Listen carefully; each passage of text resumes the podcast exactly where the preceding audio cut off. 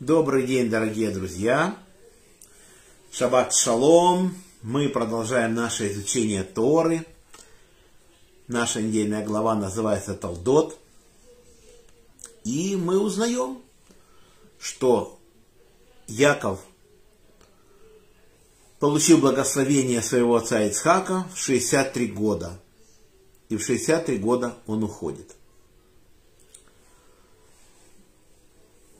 Что мы видим? Мы видим, что он всю жизнь учил Тору с Ицхаком. Он был мудрецом Торы. И мы видим, что как он стремится купить это первородство. И говорит Исаву, продай же мне теперь свое первородство, он говорит.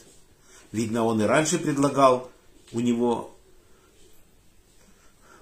чтобы он продал ему первородство. И сам не соглашался до тех пор, пока не стал на преступный путь. Пока он не начал убивать, пока он не начал грабить, пока он не начал соблазнять чужих жен. До этого он ничего ему не продавал. Но как только он приступил законы, он убил в этот день царя Немрода, он соблазнил чужих жен, грабил, вещи забрал у Немрода. То есть он понял, что долго он не проживет с такой жизнью. Он хорошо понимает Исав.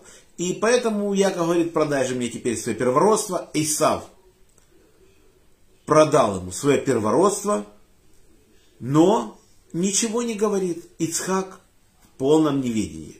Яков ничего тоже не сказал. Он должен был сказать своему отцу так-то и так-то, что теперь у него право первородства – получается, Ицхак всю жизнь в заблуждении. Да, он считает, что его сын хороший, он верит всему, что он говорит, он считает его сильным человеком, и получается, отец не знал всю жизнь, кто его сын. Ривка понимала, потому что она сама с такой семьи. Кто ее брат Лаван и кто ее папа Битуэль, она хорошо понимает, что это за люди. И поэтому она понимает, в кого пошел ее сын Эйсав. И для нее он праведником, естественно, не является. И 48 лет промолчали братья. Ицхак нормально к этому относится. Закон Торы первенец, ему остается двойная доля, его вины в этом нет.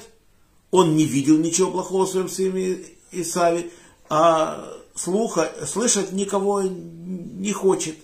Он уже уверен, что так все правильно. И он дает, получается, благословение. Он хочет дать его, как положено по Торе.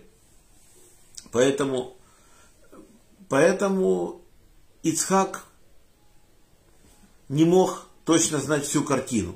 До тех пор, пока и сам не сказал, что Яков взял у меня первородство. Вот теперь уже Ицхак понял и говорит, да пусть будет он благословен. Ицхак говорит. Вот. То есть мы не должны скрывать то, что не надо скрывать. Не ой, это мы отца расстроим или что. Нет, это ситуация, когда надо говорить. Вот так-то и так-то, что уже право первородства принадлежит другому сыну. И только, и теперь, теперь чем это закончилось? Теперь Исав хочет убить Якова, и Яков вынужден в 63 года бежать из дома – потому что Исав реально его бы убил.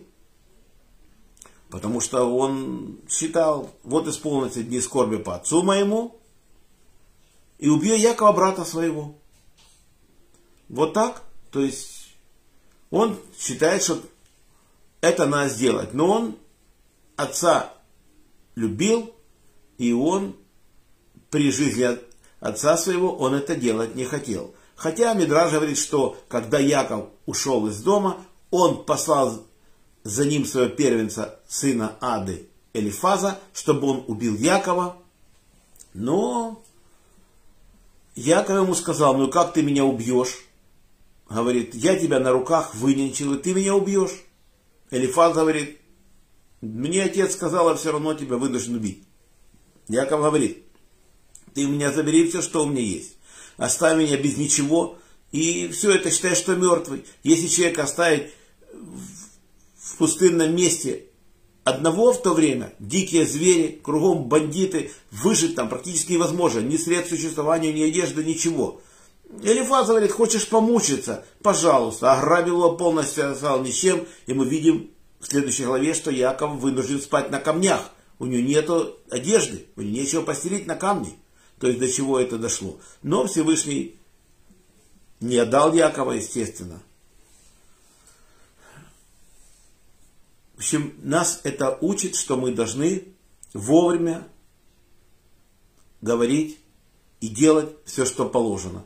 А не скрывать всю жизнь и не думать, что мы кого-то расстроим, если мы не так скажем. Нет, надо говорить прямо вот такое-то, такое-то событие. И тогда бы это с ним не случилось, с Яковом. И так и с любым из нас. А на сегодня наш урок заканчивается. Урок был дан за поднятие души Берта бат Исраэль, Павел бен Ефим, Самуил бен Герш, Хая Малка бат Йосиф, Мира бат Авраам, Роза бат Михаил, памяти Владимир бен Григорий, Ури бен Харитон, Мендель бен Мендель, Яков бен Нахум, за здоровье Светлана бат Клара, Шимон бен Исхак, Борис бен Мария, Анна бат Ривка, Полина Пер бат Соня Сура, Лена бат Клара, Женя бат Ида, Анна бат Елена, Евгений бен София, Двойра бат Мирьям, Моисей бен Ева, Ирина бат Двойра, Йосиф бен Раиса, Инесса бат Маэль, Евгений бен Берта, Евгения бат Ита, Фира бат Анна, Геннадий бен Елена, Ольга бат Светлана, Йосиф дан бен Цара, Таня бат Фрида, Ида бат Рива, Вадим бен Татьяна, Юлия бат Белла, Яков Йосиф бен Рахель, Шимон бен Мира, Фейга бат Берта, Ася бат Года, Марк бен Нина, Ира бат Вера, Леор бен Клара, Рафаэль бен Клара, Хана Цепора бат Сара, Ида бен Хая Авива. Маслом Парасас Гула, Урина Батури, Арона Ребен Ури. За хороший дух Арона Ребен Двойра, Низ бен Ахум, Авигаль бат Сара, Хана бат Авраам. Парнасай Брют, Владимир бен Рая, Марина Батрая, Борис бен Марина. Всего хорошего Олегу Марченко. Всем браха Парнаса Кавана, мазал то, что мы это время не грешили, учили Тору. Всем шаббат шалом, всем всего самого наилучшего. Желаю всем крепчайшего здоровья. Пусть закончится эта страшная война. И до следующих встреч. Шаббат шалом.